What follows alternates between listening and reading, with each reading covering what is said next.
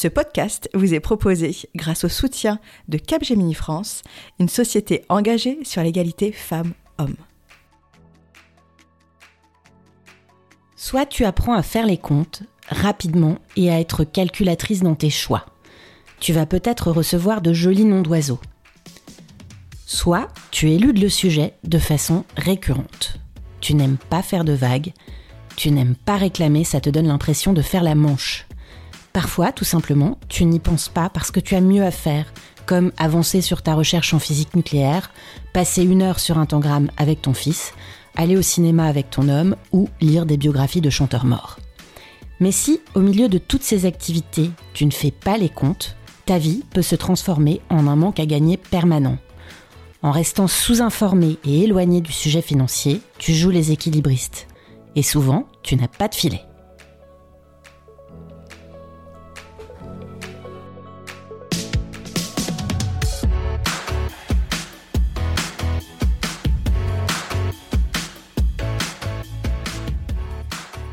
Bonjour à toutes et bienvenue dans Ma Juste Valeur, le podcast référent en matière d'égalité salariale qui lève les tabous autour des femmes, de leur rémunération et de l'argent. Je suis Insa Felassini, juriste financier, experte et professeure de négociation de rémunération, militante pour l'égalité salariale, présidente de l'association Ligne France et créatrice de ce podcast. Pour cette nouvelle saison, j'ai décidé de faire un pas de côté et de prendre de la hauteur afin de comprendre les véritables enjeux que dissimule le tabou autour des femmes et de l'argent. Est-ce que la société a toujours tenu à l'écart les femmes de la sphère économique ou est-ce une construction de notre société contemporaine? Est-ce que c'est vrai que les femmes ont des difficultés à parler d'argent ou est-ce que c'est plutôt la société qui les censure lorsqu'elles s'emparent du sujet? Et puis comment font ces femmes qui semblent en gagner et être si à l'aise avec la question? Comment ont-elles fait pour s'affranchir des attentes et du regard de notre société? Pour répondre à ces questions, je reçois deux fois par mois des femmes de tout horizon. Des autrices, journalistes, médecins, comédiennes, dirigeantes, femmes politiques, et ensemble nous allons démystifier la notion d'argent, puis esquisser des solutions pour conquérir ce dernier bastion du patriarcat. La liberté économique annonce et précède la liberté politique. Alors en avant toutes mesdames et bienvenue dans ma juste valeur.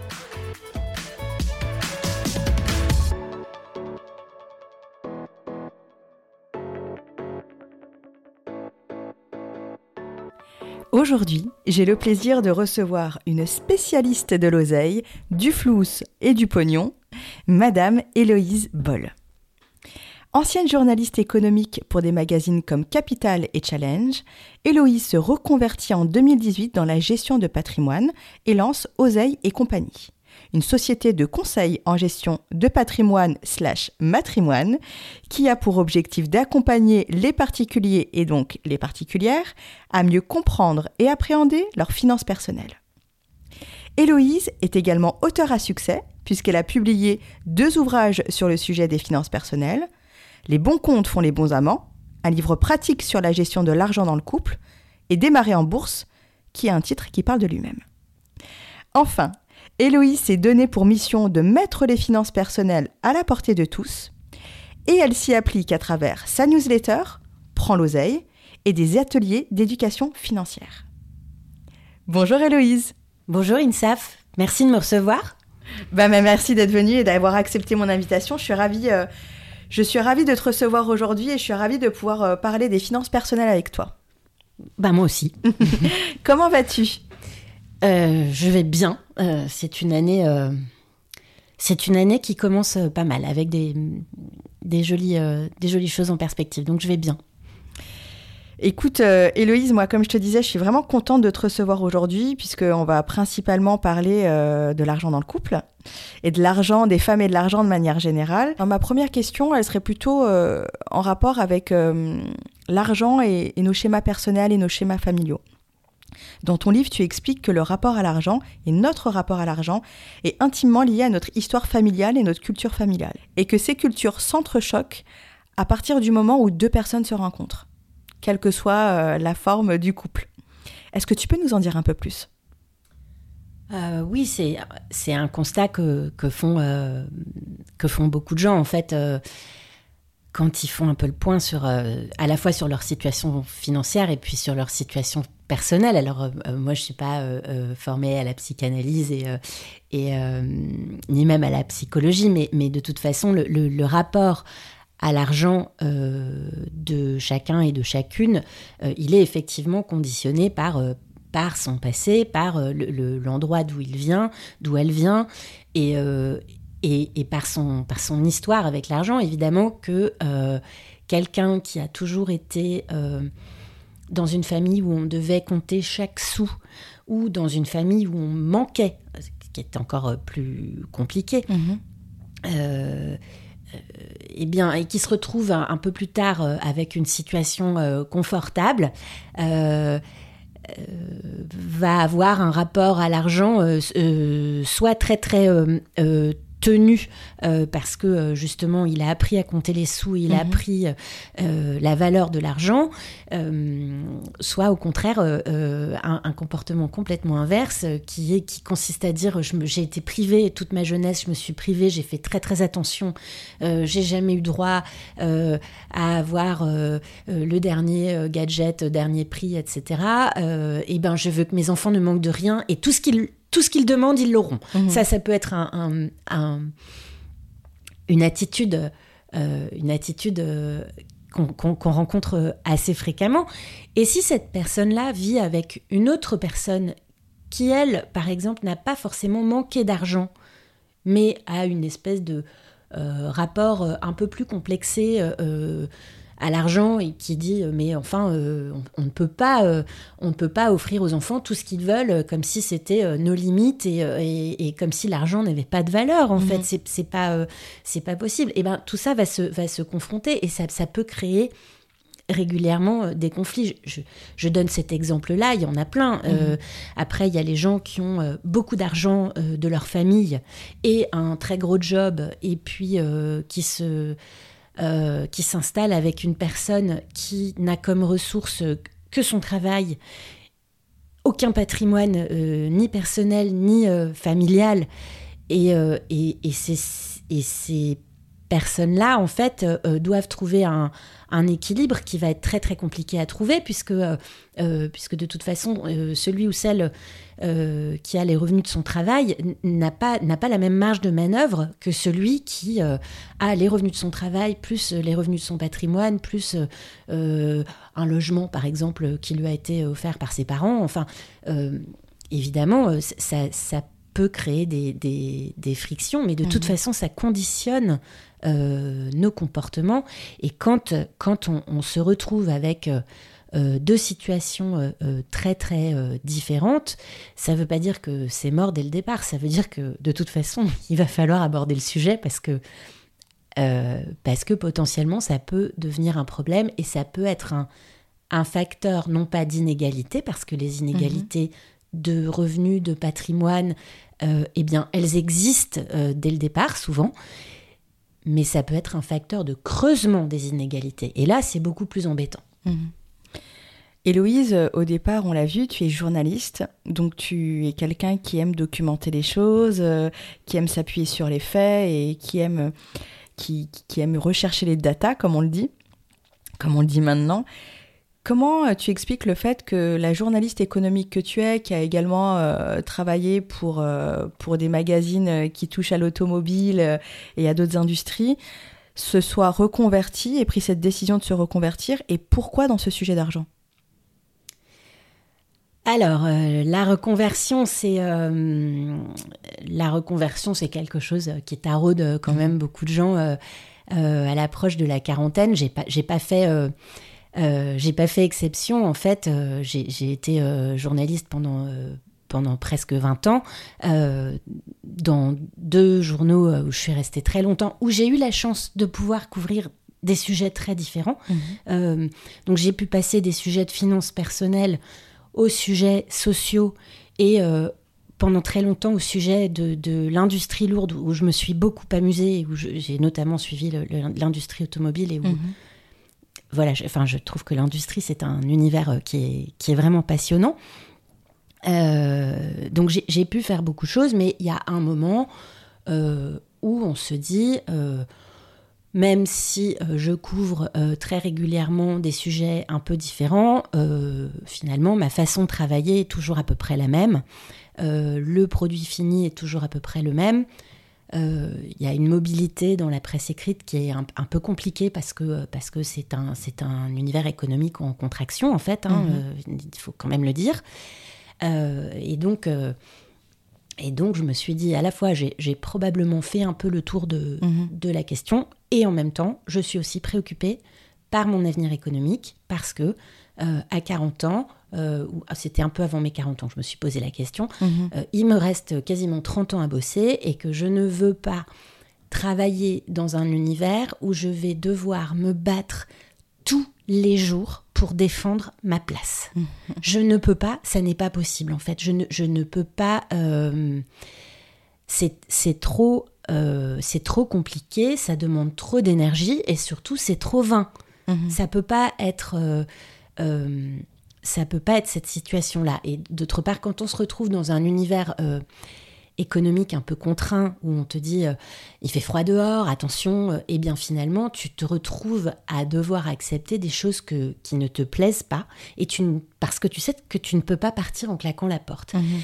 Et en fait, au bout d'un moment, et eh bien cette situation-là, euh, moi, ne m'a plus convenu en fait. Mhm. Je, je, je, me suis dit, il faut que si j'ai envie de pouvoir dire non, eh bien, il faut que je me trouve des, portes de sortie. Et donc, j'ai réfléchi, j'ai remis un, vieux projet que j'avais sur la table qui était de faire de la, du conseil en patrimoine facturé au conseil, ce qui se fait encore assez peu. Mhm.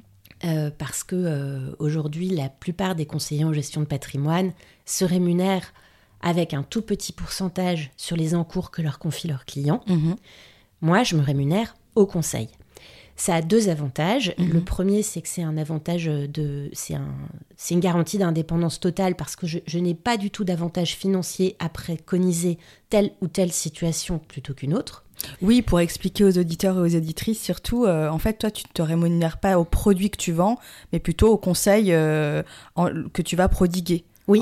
sur les conseils que tu vas donner sur quel produit euh, souscrire ou quel quelle, euh, quelle optimisation effectuer, etc. Mais je ne vends pas de produits. Mais tu ne vends pas de produits. Je, conseille à mes clients de s'orienter vers tel ou tel type de placement. Mhm. Après, c'est un conseil qui est plus ou moins poussé selon la demande de mes clients. mais, mhm. mais quoi qu'il arrive, que mon client souscrive ou pas. souscrive ou pas pour moi ça ne change rien en fait. Mhm. ça me permet de servir par exemple des gens qui ont beaucoup d'immobilier et assez peu de assez peu d'épargne financière. Euh, ça me permet surtout de servir des gens qui ont euh, pas une épargne phénoménale, mais qui se posent beaucoup de questions et qui ont envie d'avancer et de, euh, et de monter en, puissance. Donc, il n'y a pas de barrière à l'entrée, en fait, mhm. avec une facturation au conseil, puisqu'il n'y a, pas, a pas de ticket d'entrée à 100 000, 150 000, comme chez la plupart de mes, de mes homologues. Mhm. C'est assez intéressant. Et du coup, en fait, euh, toi, tu, décides de reprendre ce projet personnel qui est de te reconvertir dans le, dans du coup le conseil en patrimoine. Et à quel moment tu te dis, euh, c'est mon truc, c'est ça que j'ai envie de faire. Est-ce que, parce que je, tu sais quelque chose que tu dis souvent à travers ton compte Instagram, tes publications sur LinkedIn, tes ouvrages, ta newsletter, c'est quelque chose que tu répètes assez souvent, l'idée de faire les comptes. Est-ce que du coup, Héloïse, toi, tu as fait les comptes personnellement avant de proposer aux gens de faire les comptes et de leur montrer comment les faire?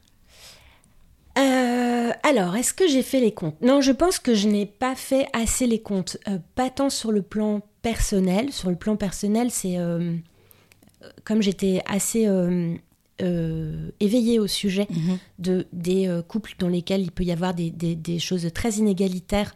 on a toujours fait les choses avec euh, la personne avec laquelle je vis euh, de façon euh, que je, juge très équitable, à la fois pour lui et pour moi. sur le plan personnel, j'avais pas de, j'avais pas vraiment de, de, sujet. Sur le plan professionnel, je pense que j'ai pas suffisamment fait les comptes, mais ça, c'est c'est c'est tout l'objet de ton travail, C'est que j'ai été très très mauvaise pour négocier. je me souviens d'une année où je ne sais pas pourquoi, avant de passer mon entretien annuel, la veille, je décide de reprendre euh, toutes mes fiches de paye. il faut savoir qu'en fait, donc je travaillais dans un journal où on avait possibilité d'avoir quand même une mobilité régulière. Euh, et, donc, en fait, les années où on changeait un peu de, secteur à suivre, etc., c'était déjà comme une forme de récompense. Donc, euh, c'était pas l'année où on demandait une augmentation. Enfin, voilà, il se passe tout, un tas de, choses comme ça où euh, je suis assez satisfaite de mon sort financier, mais je vois pas mal de gens progresser. Et puis, moi, je réclame pas trop. Enfin, bon, voilà, je suis dans le schéma absolu de ce que tu racontes régulièrement. Et puis, euh, donc, euh, un jour, j'ai quand même quelques petites augmentations, il enfin, faut être honnête. Euh, et puis, un jour, donc, avant mon entretien annuel, je décide de reprendre mes fiches de paye depuis que je suis arrivée mhm. dans cette boîte. Et on me dit, on est super content de ton travail, tu vas être augmenté, je sais plus, de, de 10%. et en fait, pour la première fois, je ne dis pas merci.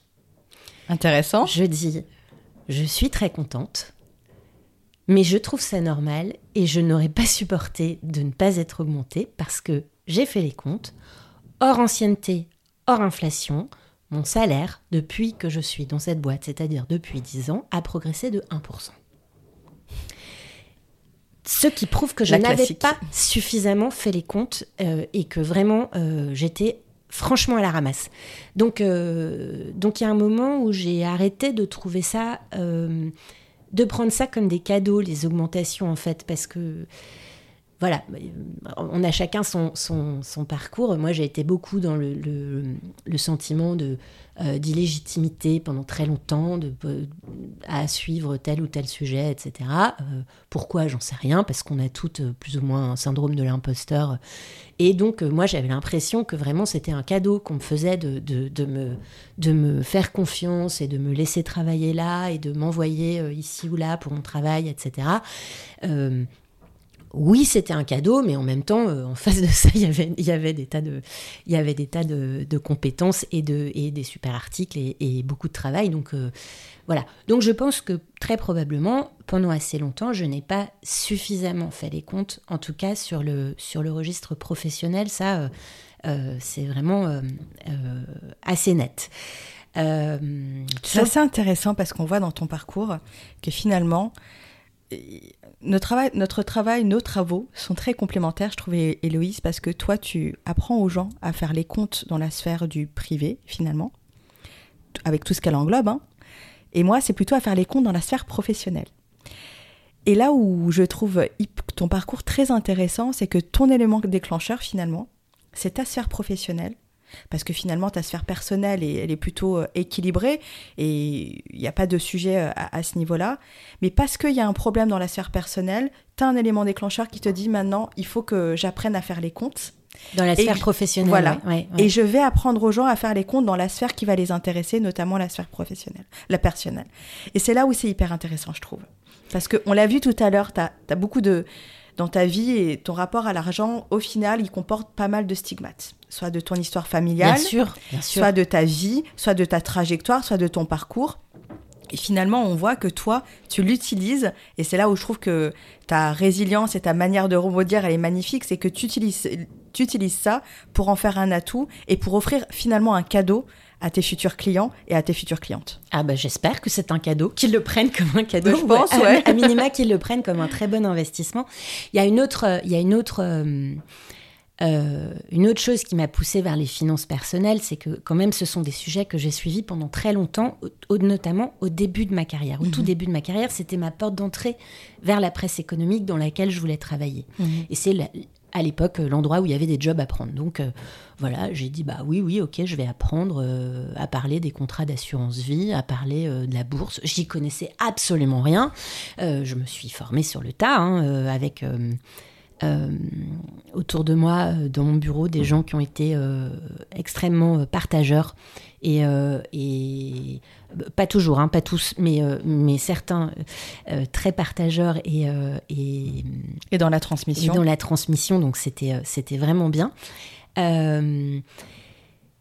et à partir du moment où j'ai acquis cette compétence, où j'ai fait ça pendant deux ans, trois ans, en tout je l'ai fait pendant les cinq premières années de ma carrière, c'est l'âge où j'avais euh, entre, euh, entre 26 et 31, 32, 32 ans, et où en fait j'avais plein de copains qui ont commencé à venir me voir en me disant euh, bon, on achète un appartement, euh, notre taux, euh, c'est ça, c'est bien, c'est bien.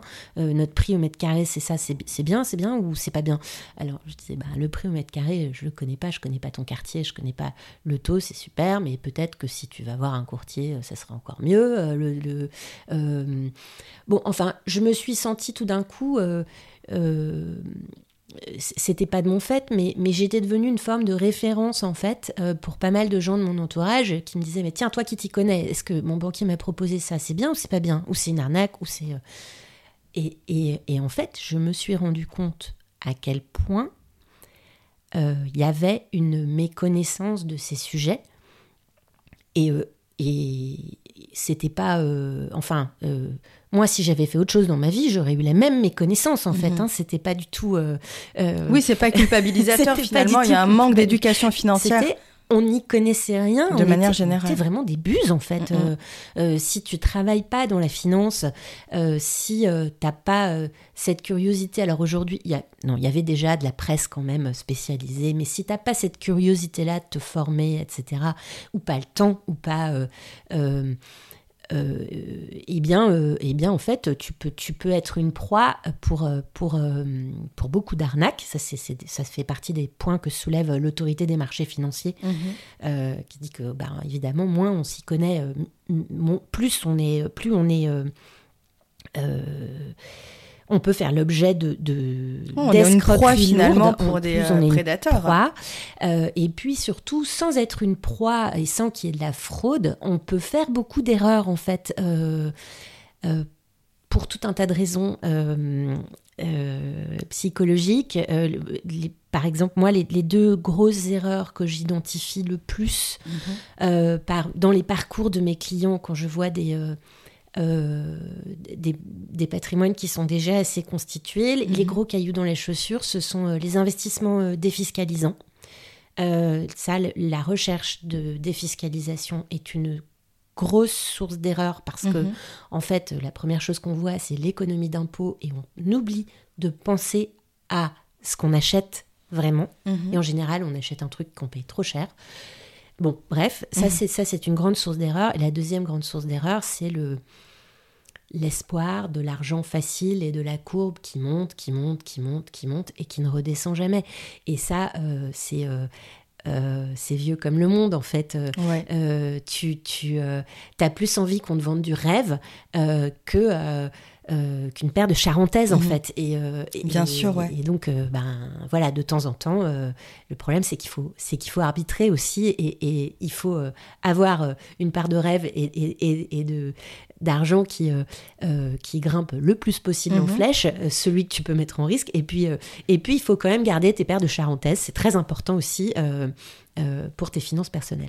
Mais justement, en fait, tu en parles d'un peu le profil euh, d'investisseur qu'on peut être ou le profil d'investisseuse, parce qu'on va parler aux femmes quand même, parce que c'est ça qui est très intéressant dans aussi ton travail, euh, parce que c'est un travail aussi qui est largement adressé aux femmes, hein, c'est ce que je crois comprendre. c'est plus de 85, 85% de ma clientèle maintenant, oui.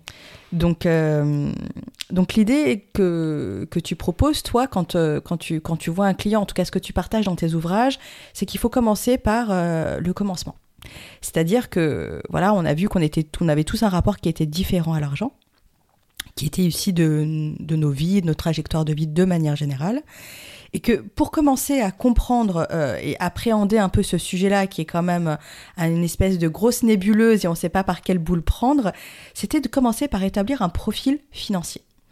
Et se dire, OK, quel est mon profil, quelles sont mes valeurs, quel est le sens que je vais donner à, à ma rémunération et surtout à mes économies. Est-ce que tu peux nous en dire un peu plus? Est-ce que tu peux partager deux, trois tips par exemple pour expliquer comment rapidement une auditrice qui nous écoute peut établir son profil et commencer par là pour pouvoir ensuite euh, euh, louvoyer dans le monde des investissements? Euh, dans, le profil financier, il y a évidemment ce que tu, ce que tu veux mettre derrière ton argent, parce que l'argent n'est qu'un moyen, en fait. Euh, c'est super, il faut pas se cacher derrière son petit doigt, c'est très important. Mhm. Euh, mais euh, l'idée, c'est qu'est-ce que tu as comme projet derrière et, et à quoi cet argent va te servir, en fait, et, quelles sont tes ambitions dans la vie, tes envies, tes rêves, ton besoin en sécurité, etc. Enfin, l'argent t'autorise quand même à faire beaucoup de, de, choses qui, te rendent la vie mhm. infiniment plus confortable, euh, sans parler de rêves euh, euh, absolument incroyables. Mhm. déjà avoir une, vie un peu plus confortable, pouvoir changer de boulot, pouvoir dire non dans des situations où c'est trop compliqué.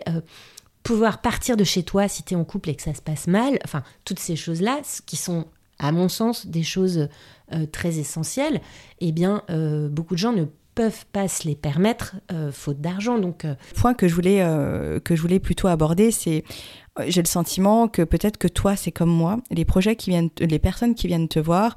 Et en fait, ma question, elle avait, c'était plus pour savoir est-ce que les gens qui viennent te voir, est-ce qu'ils viennent te voir de manière préventive en te disant bah pour l'instant je n'ai pas de projet particulier d'acheter par exemple ma résidence principale secondaire euh, euh, d'investir dans la crypto-monnaie de faire fortune dans la bourse ou peu importe ou est-ce qu'ils attendent d'avoir vraiment un projet et qu'il est déjà peut-être un petit peu trop tard pour investir dans ce projet-là pour venir te voir? Si je te fais une réponse euh, rapide, très schématique, il y a deux profils en fait. Il y a les clients et les clientes, euh, parfois elles viennent seules, parfois elles viennent euh, en couple, ça dépend, euh, qui veulent rationaliser en fait, qui se disent j'ai empilé, j'ai fait des, plein de petites choses, je ne sais pas si j'ai bien fait, je ne sais pas s'il y a moyen d'harmoniser, de, de, de, rationaliser un peu les choses.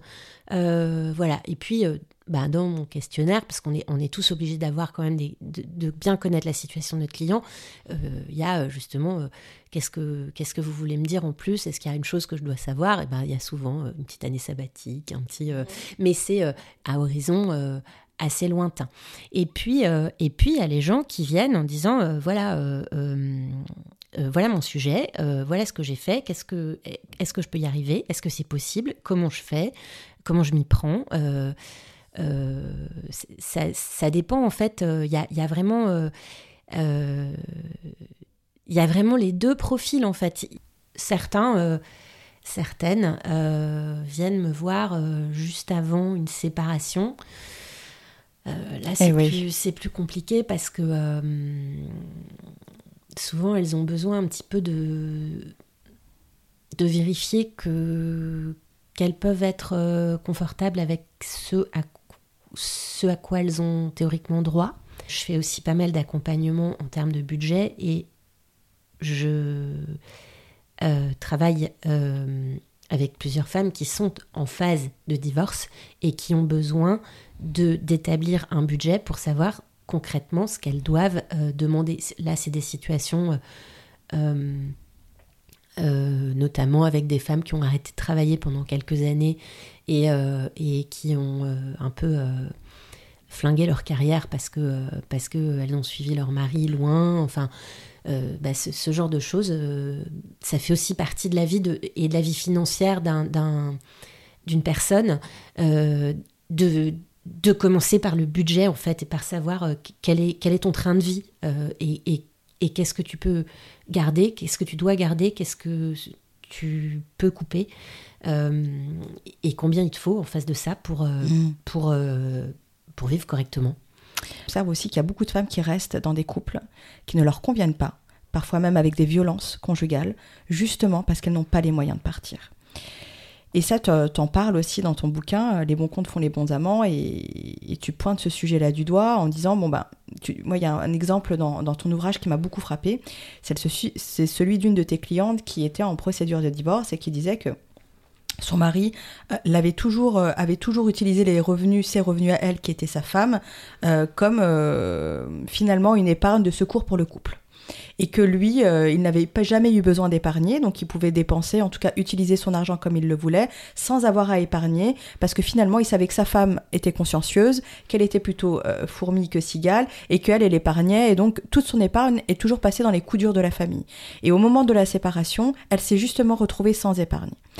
Et en fait, ça c'est un sujet que j'aimerais aborder avec toi parce que je pense qu'il est crucial aussi pour les femmes. Il est crucial pour plusieurs raisons, mais surtout parce que j'ai beaucoup de femmes dans mon, mon, mon entourage qui ont autour de 50 ans et qui divorcent et qui s'aperçoivent que finalement, le fait de ne pas avoir fait les comptes plus tôt les met dans une situation difficile aujourd'hui.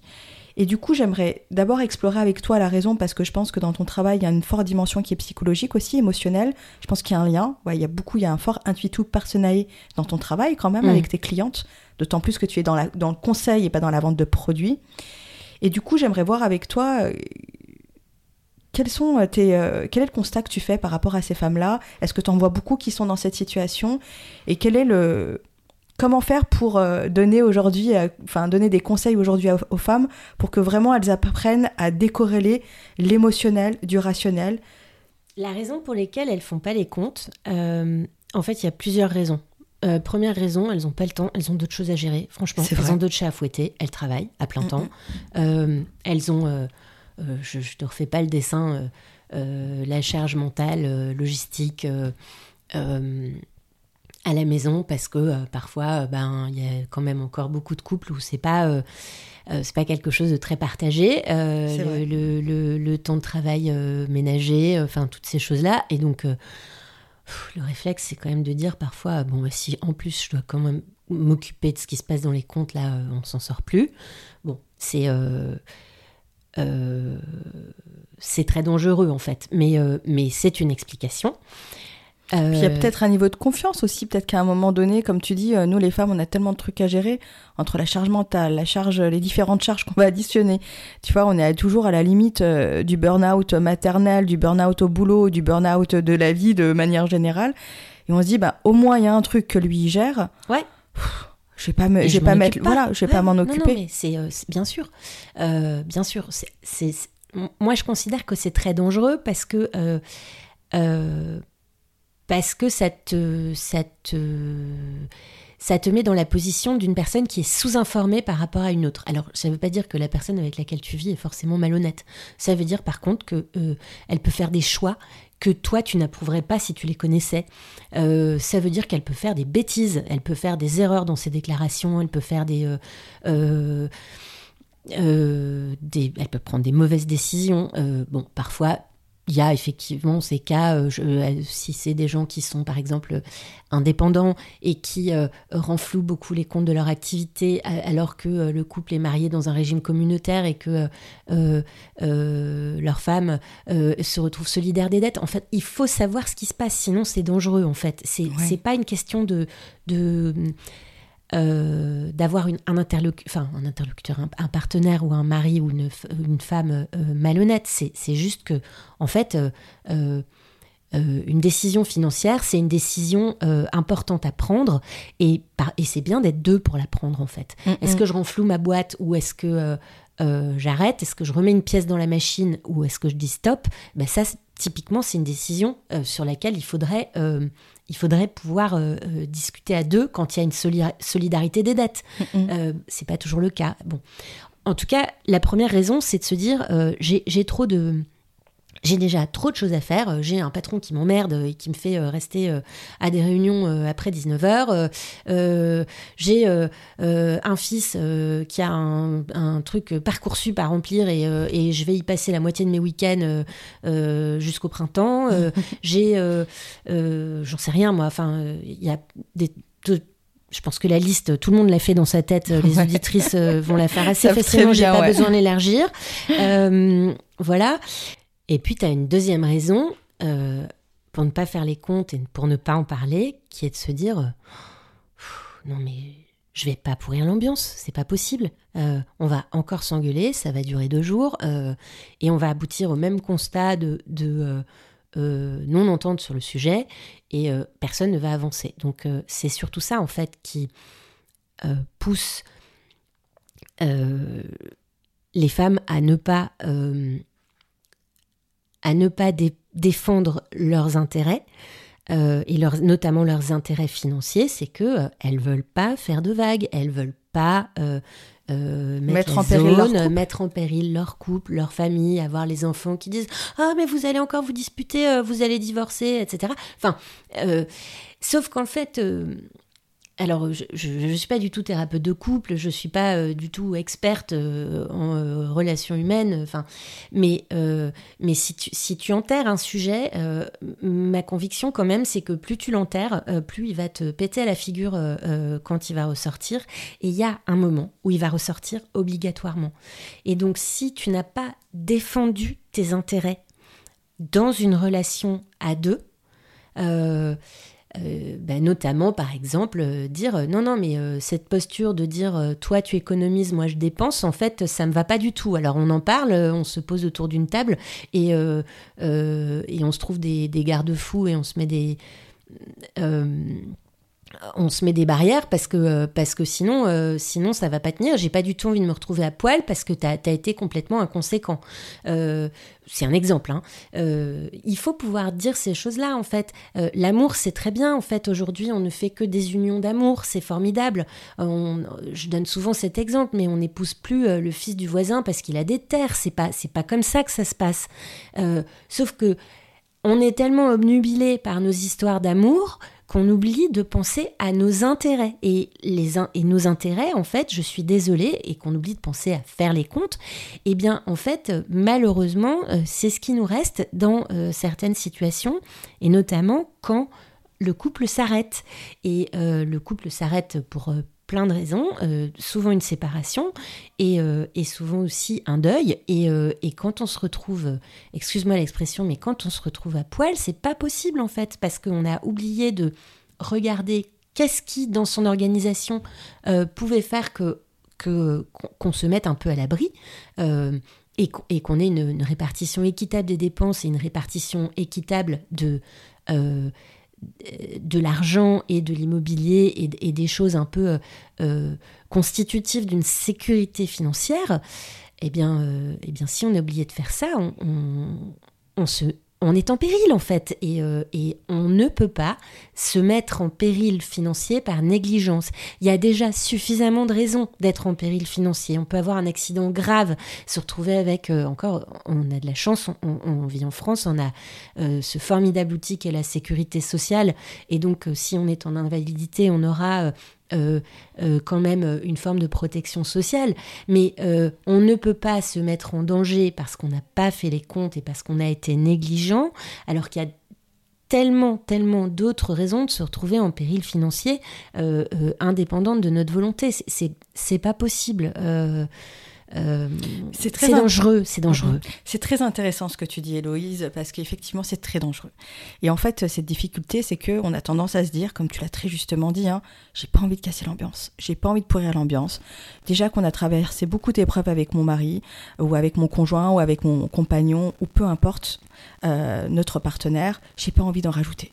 Et j'ai pas envie que, en plus, ça soit une nouvelle dispute et euh, quelque chose qu'on soit obligé de d'être obligé de gérer. Donc en fait, si tu veux, on se sacrifie, on va s'oublier en se disant, bon, on verra comment ça va se passer. Mais la problématique, c'est que ça va se passer, qu'on le mm. veuille ou pas. Parce que soit on va finir par se séparer, ça c'est l'issue la, plus euh, dramatique, j'ai envie de dire, entre guillemets, mais il y a aussi le décès. Et ça, t'en parles aussi, et c'est hyper important parce que on n'y pense pas au décès. Des fois, on, est dans son histoire d'amour, on est hyper heureuse, tout se passe bien avec euh, notre partenaire, et on se dit non mais ça arrive aux autres, mais ça ne m'arrivera pas à moi. Jusqu'au jour où il y a un deuil, où il y a un décès. Et là, on se dit, mais mince, en fait, je me suis pas occupée de ça, de ça et ça, je me suis pas informée, je me suis pas intéressée. Et aujourd'hui, je suis complètement désarmée parce que je ne sais même pas ce qu'il y a. Tu disais, tu, donnes un exemple qui est hyper intéressant dans, ton bouquin Les bons comptes font les bons amants.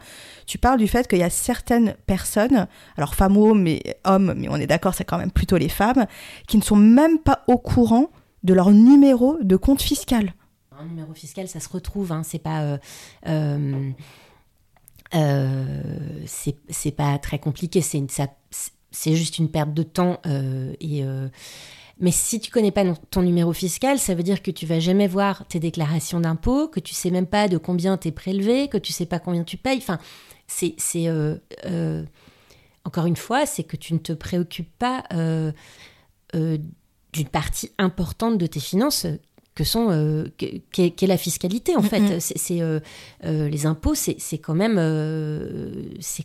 c'est quand même une part importante de tes dépenses. C'est comme ça. C'est, enfin, moi, je suis très contente d'en payer, mais c'est important que je sache combien je paye. Bien sûr. Et, et, combien je vais devoir payer en, en rattrapage si jamais j'ai pas suffisamment déclaré une augmentation. Si, enfin, ça fait partie de ta de, des éléments qui constituent ton budget. Mm, mm. Donc, euh, En filigrane, ce que tu dis, Héloïse, c'est que n'abandonnez pas votre pouvoir financier à quelqu'un d'autre.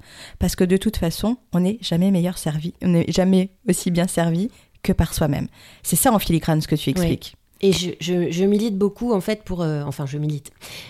Il y a un message que je, que je donne euh, très souvent dans ce livre et que je continue à à donner euh, et à crier aussi souvent que je peux, c'est ne, c'est partager les tâches financières en fait. Ne déléguez pas tout à euh, l'autre personne. Alors très souvent c'est l'homme en plus. Euh, ne déléguez pas en fait partager dans le sens où vous devez savoir tous les deux ce qu'il y a sur les comptes. Vous devez savoir tous les deux comment se passe votre emprunt immobilier. Vous allez devez aller le renégocier tous les deux si vous le faites. Vous devez connaître le fonctionnement de votre budget quotidien tous les deux. Alors là, je, rencontre euh, pas mal euh, de personnes qui, par exemple, sont dans la euh, gèrent, euh, gèrent les finances d'une boîte ou, euh, et, qui du coup ne, ne, savent pas faire en dessous de six chiffres, hein, tout simplement, et donc ou en dessous de sept chiffres. par, donc ils n'ont aucune idée de combien coûte le quotidien de leur vie familiale, les, anoraks de leur fils, les voilà. Bah ça, en fait, je suis désolée, c'est c'est dommage aussi. Et, donc, en fait, le, partage des tâches financières, ça ne veut pas seulement dire s'occuper des investissements et s'occuper de la déclaration des impôts. Ça veut dire aussi euh, savoir combien on dépense au quotidien, combien coûte un anorak, euh, combien euh, coûte la cantine. et il n'y a pas comme je l'ai régulièrement entendu depuis que j'ai sorti ce bouquin et comme euh, beaucoup d'autres d'autres femmes euh, euh, le mentionnent. Il n'y a pas les petites dépenses et les grosses dépenses en fait. les petits trucs et les gros trucs en fait. Ben, la personne qui régulièrement gère les petits trucs doit être aussi au courant des gros trucs et euh, la personne qui s'occupe des gros trucs, euh, euh, la bourse, l'immobilier, le, patrimoine, etc., doit aussi savoir ce qui se passe dans le budget petit pois, carotte, anorak. C'est hyper intéressant ce que tu dis parce que je le dis souvent depuis le début de, de la saison 3 du podcast. J'ai le sentiment qu'on garde les femmes éloignées des gros billets mais qu'on est bien content qu'elles comptent les petites pièces. Mm. Ce que tu dis, c'est hyper euh, vrai parce que quand j'ai préparé cet épisode, j'ai beaucoup discuté et échangé avec mes amis. Et j'ai fait plusieurs sondages par ailleurs. Il y en a beaucoup qui me disent Mais Insaf, moi je m'occupe de la gestion du budget de la famille. C'est moi qui m'occupe des dépenses, euh, c'est moi qui dis combien il faut épargner, etc. Et là où j'ai trouvé ça intéressant, c'est qu'effectivement, c'est elles qui tiennent les cordons de la bourse. Donc c'est elles euh, qui, qui, vont établir un budget pour les dépenses du ménage en termes de nourriture, de vacances et autres. Mais en revanche, dès qu'on va parler des gros billets, dès qu'on va parler de PEA, dès qu'on va parler d'investissement immobilier, dès qu'on va parler de crypto-monnaie parce que ça le vend en poupe, mais voilà, dès qu'on va dès qu'on va rentrer dans le dur en parlant des gros sous, des gros billets, tout d'un coup, elles ne sont plus compétentes.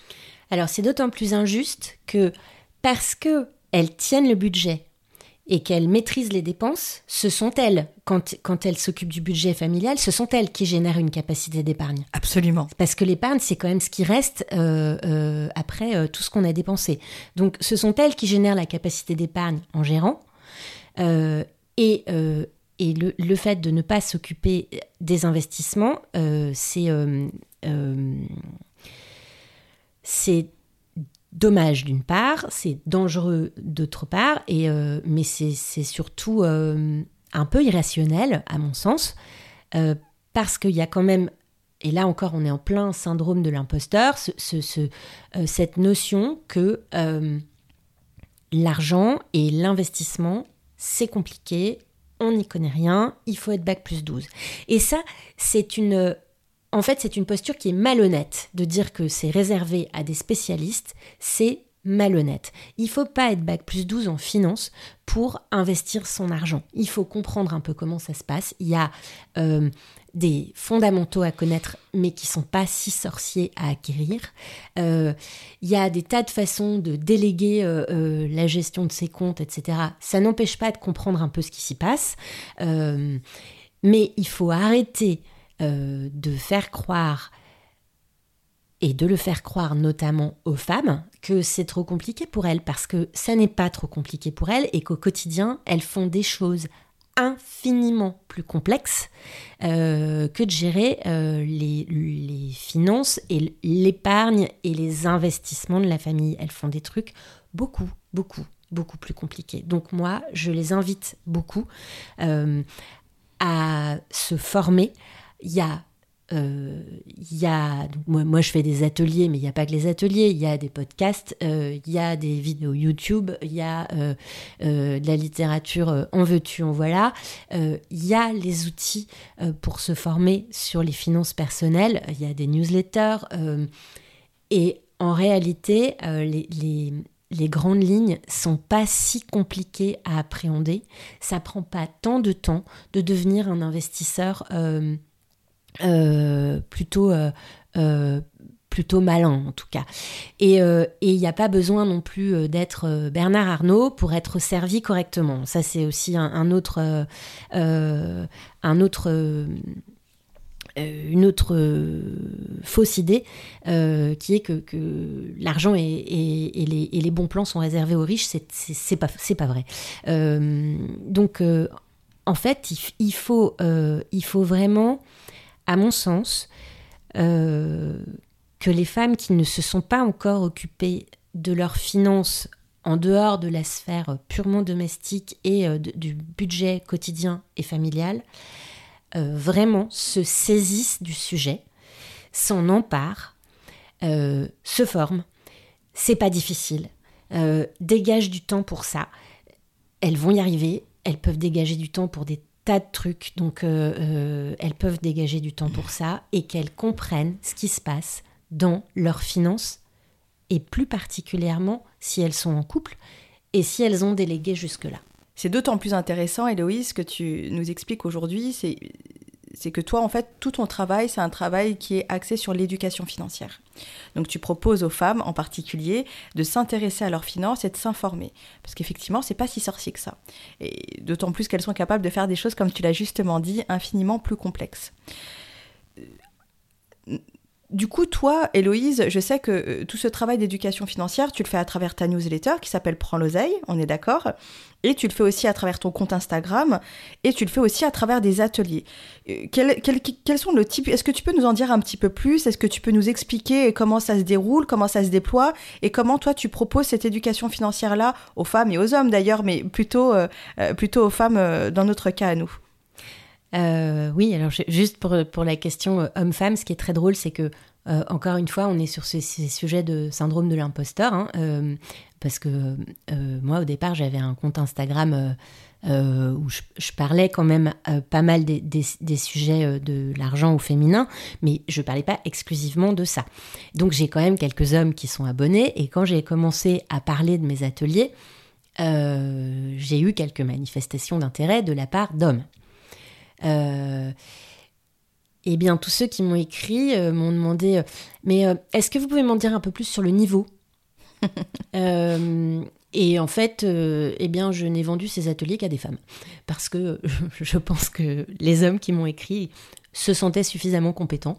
Euh, et... Ah là là, le fameux mansplaining euh, dans toute sa splendeur. Et donc, euh, et donc ou enfin, peut-être qu'ils n'avaient pas non plus envie de suivre ces ateliers avec moi, c'est pas grave. Enfin, c'est, en tout cas, j'étais très étonnée de la, des différentes questions et qui étaient, qui étaient pour le coup affreusement genrées en fait, si, si, on y pense.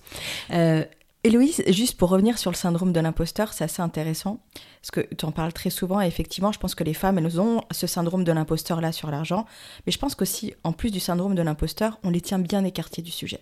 Et on leur fait bien comprendre que c'est pas un sujet pour elles, et si elles s'en approchent un petit peu trop, elles vont subir, euh, elles vont subir le, backlash un peu de la société sur ce sujet-là.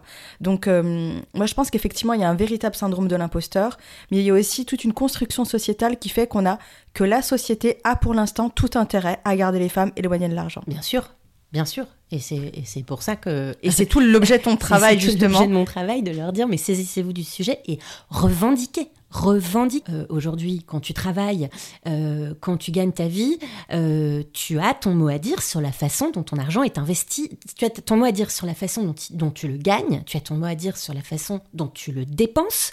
Donc, quand il y a des sujets de friction sur est-ce que cet anorak est trop cher ou est-ce que ton enfant a besoin d'un énième anorak, c'est parfois les, les, conflits sont, sont, à ce niveau-là. Hein. Euh, euh, Quand c'est pas dans la, dans la marque de yaourt à acheter.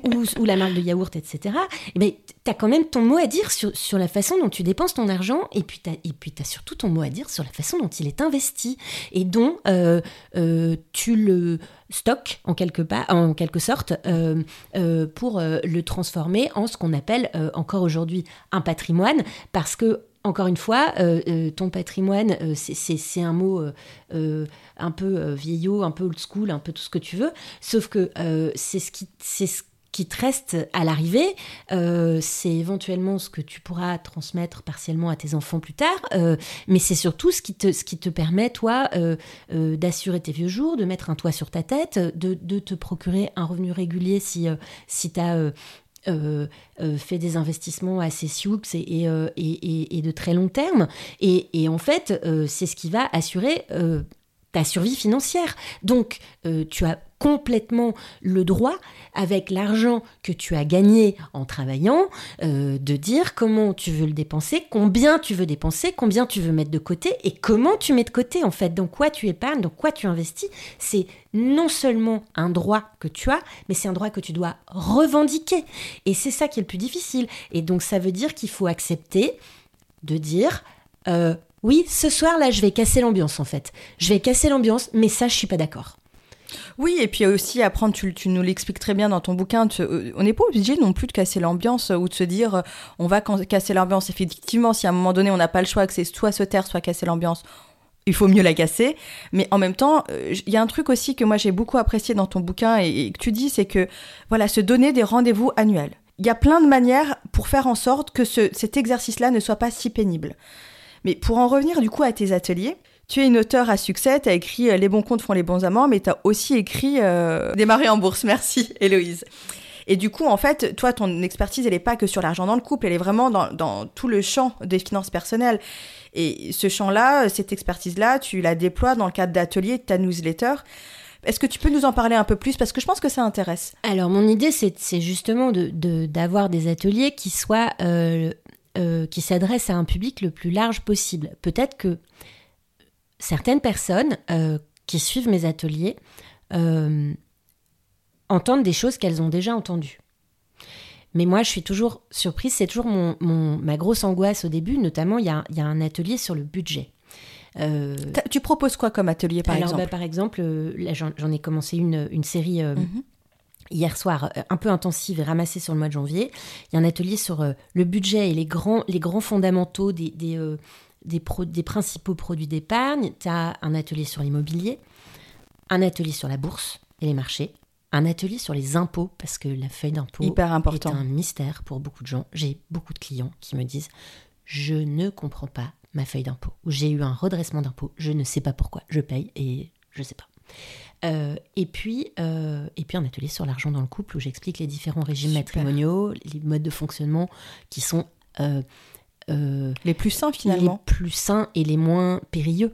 Et, et voilà, ça, ça c'est la, série du moment. ça sera appelé à évoluer. J'ai des femmes qui m'ont fait des demandes sur les, sur les les investissements pour, euh, pour maman solo. Enfin, il y a pas mal de. Tout le monde n'a pas les mêmes, euh, mêmes horaires. Il y a des gens pour qui, et notamment des femmes pour qui le créneau 19h-21h, c'est juste inenvisageable parce qu'elles ont des enfants petits, euh, qu'il y a des bains, qu'il y a des. et, et, voilà. Et puis, il y en a d'autres pour qui samedi matin, c'est n'importe quoi. Donc, enfin. Euh, c'est ouvert. mais ce qui est certain, c'est que c'est que ça, il y a la session du mois de janvier et il y aura plein d'autres sessions après parce que il y a une vraie demande, euh, il y a un vrai appétit. Et euh, encore une fois, moi j'ai toujours un peu la trouille au début d'enfoncer des portes ouvertes parce que je le, je le, je le, certains sujets comme le budget, pour certains c'est très et pour certaines c'est très maîtrisé. Et puis finalement, à la fin de l'atelier, euh, j'ai toujours euh, plein de questions, et même au milieu de l'atelier, y compris sur des choses que certains peuvent juger euh, très évidentes. Et, c'est vraiment la preuve, encore une fois, que l'argent et les finances personnelles, c'est c'est quelque chose sur lequel on est, on est très très inégaux. Héloïse, j'aimerais aussi parler de ta newsletter parce que je l'aime particulièrement bien. En fait, plus que, ta newsletter, ton compte Instagram et, tous tes enseignements, ce que j'aime, c'est ton ton.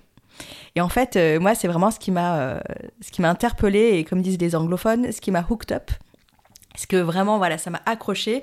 C'est vraiment le ton que je trouve hyper léger, hyper euh, dans l'humour hyper dans l'humour façon tonton flingueur.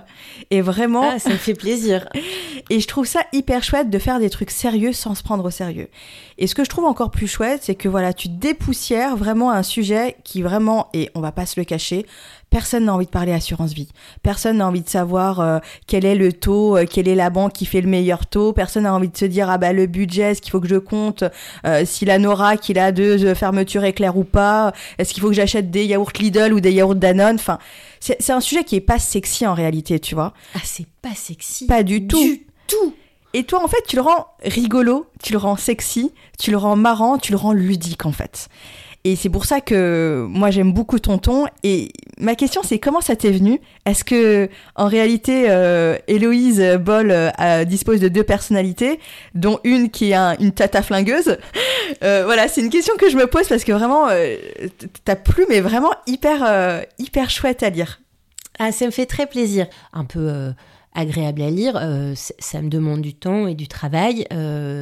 Euh, Évidemment. C'est un métier d'écrire et c'est un métier de, de, euh, euh, d'écrire sur un ton léger.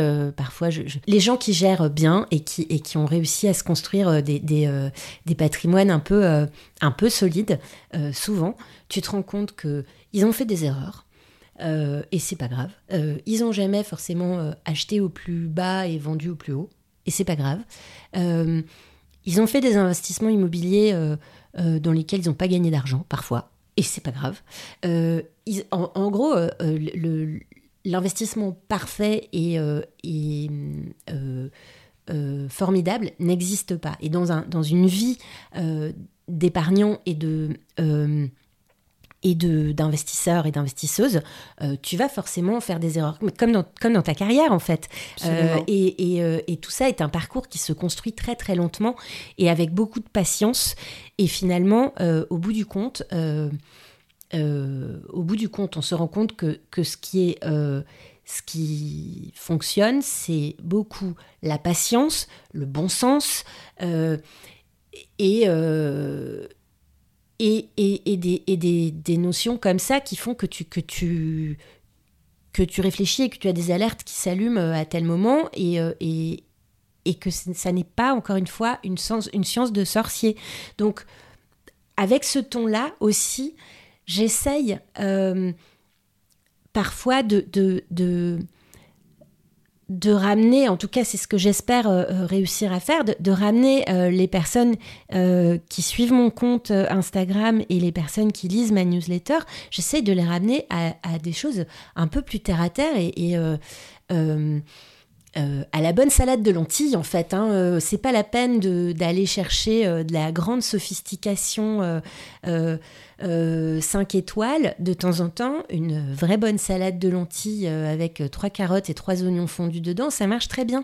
Et, euh, en fait, les, fondamentaux de l'investissement sont simples. Et c'est ça que je voudrais essayer de transmettre. Et ça fait partie du ça fait partie du ton. Et alors, cela dit, que tu me dises tonton flingueur, tu je pense que tu pouvais pas me faire de compliments plus grands. Bah, moi vraiment, je l'adore pour ça. Euh, franchement, euh, ton compte, euh, c'est vraiment ce qui m'a intéressé quoi. vraiment, c'est ce qui m'a hooked up, comme on dit, c'est l'accroche et du coup, je trouve ça hyper chouette. Il y a toujours plein d'humour. Et puis en fait, tu disais que tu, que tu faisais attention aussi parce que des fois, tu n'avais pas envie d'avoir ce ton un peu d'injonction. Mais en réalité, tu vois, je pense que la frontière est de toute manière, elle est fine entre responsabilisation et injonction. Elle est hyper fine et finalement, elle est personnelle. Euh, elle est personnelle à celui qui reçoit le message. Il y en a qui vont dire ah ben ça c'est plus de l'injonction et d'autres qui vont dire non ça je le perçois plus que comme de la responsabilisation. Moi je vois ça plus que comme de la responsabilisation, comme si tu étais là en disant bon allez on arrête les conneries là, on est d'accord Mm. hein? Bon A plus 1 plus 1 est égal 2 donc on va arrêter de nous de- d'essayer de se faire croire à soi-même que 1 plus 1 est égal 8, ok? Donc moi je le vois plutôt comme ça et je trouve ça hyper intéressant. Et ce que je trouve intéressant aussi c'est que du coup voilà... euh, ça nous permet aussi euh, d'aborder des thèmes qui euh, sont pas hyper funky, mais euh, voilà de les faire de manière légère, avec un vrai propos derrière et, euh, des choses qui sont très solides. Donc euh, ça c'est hyper bien. Puisque ce que j'aime bien aussi, c'est que tu déculpabilises les gens et tu les rassures. Le fait de dire, tu sais, on a l'impression que avec tous les comptes Instagram qui pullulent en ce moment, hein, et puis voilà, tout le monde s'intéresse avec la baisse du, euh, du pouvoir d'achat, tout le monde s'intéresse encore plus à l'argent. Et en fait, euh, tu as le sentiment que c'est hyper simple et que jamais personne n'a fait d'erreur. Et le fait de t'entendre, toi, une professionnelle, une spécialiste de l'argent, nous dire, bah, dans la vie d'un investisseur sain et serein, bah, ça veut dire qu'il a fait des erreurs et que c'est pas dramatique et c'est pas la fin du monde. Le plus important, c'est qu'il a su les gérer avec du bon sens. Ben, ça, ça nous rassure, quoi. Donc, euh, donc merci beaucoup, Héloïse, pour tout ce que tu fais. Oh, merci Insaf. Je, je suis, euh, j'ai- des- trémolos dans la voix. merci à toi en tout cas euh, pour cette invitation et bravo à toi pour tout ce que tu fais aussi parce que je pense que c'est extrêmement précieux. Merci Héloïse. Héloïse, j'ai toujours l'habitude de terminer euh, ces interviews en posant une question un peu personnelle à mes invités et je leur demande quel est leur rapport avec l'argent. Euh, alors, si je te fais, euh, j'ai plusieurs euh, petites réponses qui me viennent en tête. Euh, si je te refais ma psychanalyse, enfin que je n'ai pas faite d'ailleurs, mais enfin des travail, un travail psy, etc. Enfin je- que je te raconte mon histoire familiale. moi j'avais deux parents indépendants. J'avais un père photographe et une mère kiné. Donc c'était pas forcément un sujet de parler d'argent. Euh, je voyais ma mère faire ses déclarations URSAF euh, le week-end euh, à, la calculette.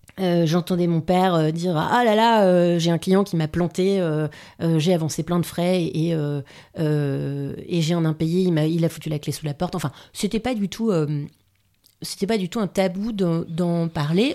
On ne parlait pas forcément de très grande masse, mais en tout cas, c'était pas, c'était pas très compliqué. Et le fait de vivre avec deux indépendants euh, euh, bien fait que euh, j'ai quand même été confrontée euh, aux super années et aux années, euh, euh, De aux vache années euh, vraiment dans le rouge avec euh, euh, des courriers des impôts qui rappellent. voilà, des, des- des choses comme ça qui sont pas toujours très agréables. La banque qui, qui fait des relances, qui fait des relances, qui fait des relances. Bon, en fait, je me suis rendu compte que ils étaient toujours là, ils sont toujours là, tous les deux.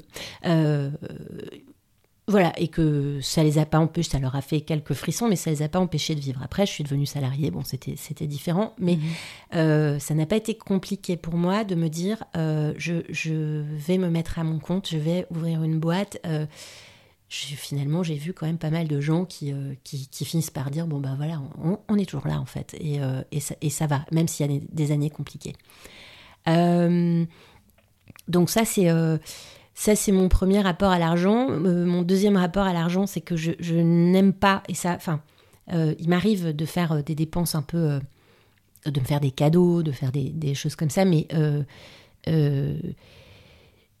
je n'aime pas payer un paquet de Kleenex 8,50 euros quand je peux l'avoir à euh, 50 centimes. 2 euros les Ouais. 10 paquets. Enfin, Mhm. je, je- euh, de temps en temps, je trouve qu'il y a, des- il y a, il y a des, des seuils de prix qui, qui sont paralysants pour moi. euh, mais, euh, mais en fait, ce sont aussi des garde-fous. hein, euh, Ouais, c'est très sain, finalement, hein. euh, Tu voilà. vas pas être prise pour une buse, mais je pense personne. Voilà, c'est un peu l'idée. Et puis et puis la troisième chose, ça c'est plutôt c'est plutôt ironique, c'est que euh, je vis avec un homme qui se moque de moi maintenant en disant bah, de toute façon toi tu penses qu'à l'argent, tu penses qu'à l'argent parce que il sait très bien que euh, que bah, j'ai créé Oseille et compagnie et que forcément je ne parle que d'argent. Et, et il était euh, complètement euh, soutien et, et dans, ma démarche de, reconversion et de création d'entreprise, etc. Et donc, euh, euh, il dit ça évidemment sur un ton humoristique parce que parce qu'il sait très bien que c'est important et, euh, qu'il a un, parcours euh, pour le coup, qui est son parcours à lui, où il a eu une enfance où il fallait faire très attention, etc. Et, donc, il sait aussi très bien ce que c'est qu'un, que la valeur de l'argent et, mhm. la valeur des choses. donc, on est, pour le coup, on est assez en phase sur le fait qu'on ne peut pas faire n'importe quoi avec son argent et que. enfin, voilà, c'est notre façon de voir les choses. Euh, mais, euh, mais globalement, euh, mon histoire avec l'argent aujourd'hui, c'est que je ne pense qu'à l'argent. et je ne parle que d'argent. Comme ça, mes clients ont plus besoin d'y penser. Mais très bien. Écoute, du coup, l'argent plutôt ami que ennemi. Et ça, ça, ça fait vraiment plaisir à entendre parce qu'il faut qu'on fasse de, de l'argent notre ami. Et je vois que tu t'y emploies, ma chère Héloïse. Merci infiniment. Un grand merci à toi, Insaf. Et puis, j'espère à très vite. Mais oui, j'espère aussi. Cet épisode vous a plu? Sachez que Ma Juste Valeur, c'est aussi et surtout des formations en e-learning pour mettre un terme aux inégalités salariales, conduire le changement en entreprise et vous apprendre à négocier la rémunération que vous méritez. Si vous souhaitez agir concrètement sur les inégalités salariales, améliorer et développer votre politique d'attraction et de rétention des talents, Préparez et outiller vos étudiants et étudiantes à la dure réalité du marché du travail et du monde de l'entreprise, ou encore sortir de la salle d'attente de votre vie pour enfin obtenir une rémunération à votre juste valeur, une seule adresse www.majustevaleur.com. Et pour toutes celles et ceux qui souhaitent soutenir ma juste valeur, vous pouvez noter ce podcast en indiquant bien sûr 5 étoiles, partager, relayer et nous suivre sur les réseaux sociaux ma juste. Enfin, souvenez-vous, ne laissez personne décider à votre place de votre juste valeur. Déterminez-la, assumez-la et défendez-la.